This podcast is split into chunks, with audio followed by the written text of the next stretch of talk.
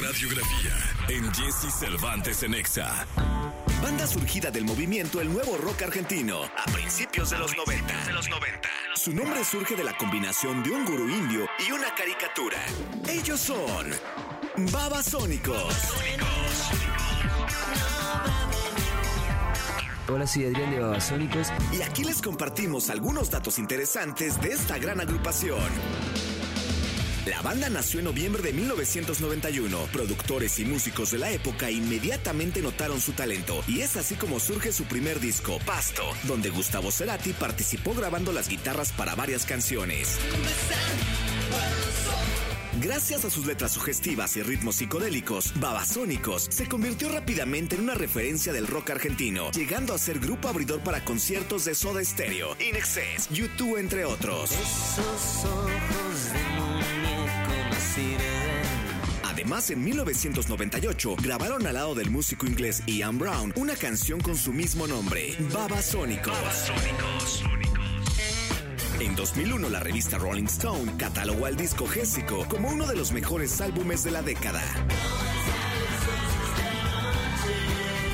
Los primeros videos musicales de Babasónicos fueron hechos por un director italiano de nombre Benito Scorza, que descifraba a la perfección el lenguaje musical de la banda. Años más tarde, el misterio quedaría descubierto cuando se mencionó que Scorza era un alter ego de Adrián Dárgelos, líder y vocalista del grupo.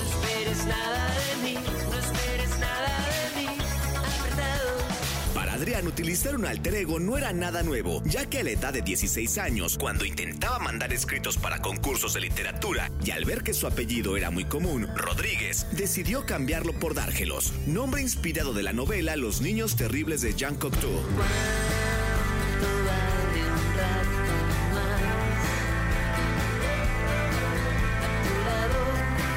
12 de enero del 2008, la banda sufriría un grave golpe al perder a uno de sus integrantes víctima de cáncer linfático, el bajista Gabriel Manelli. Por esa canción llévame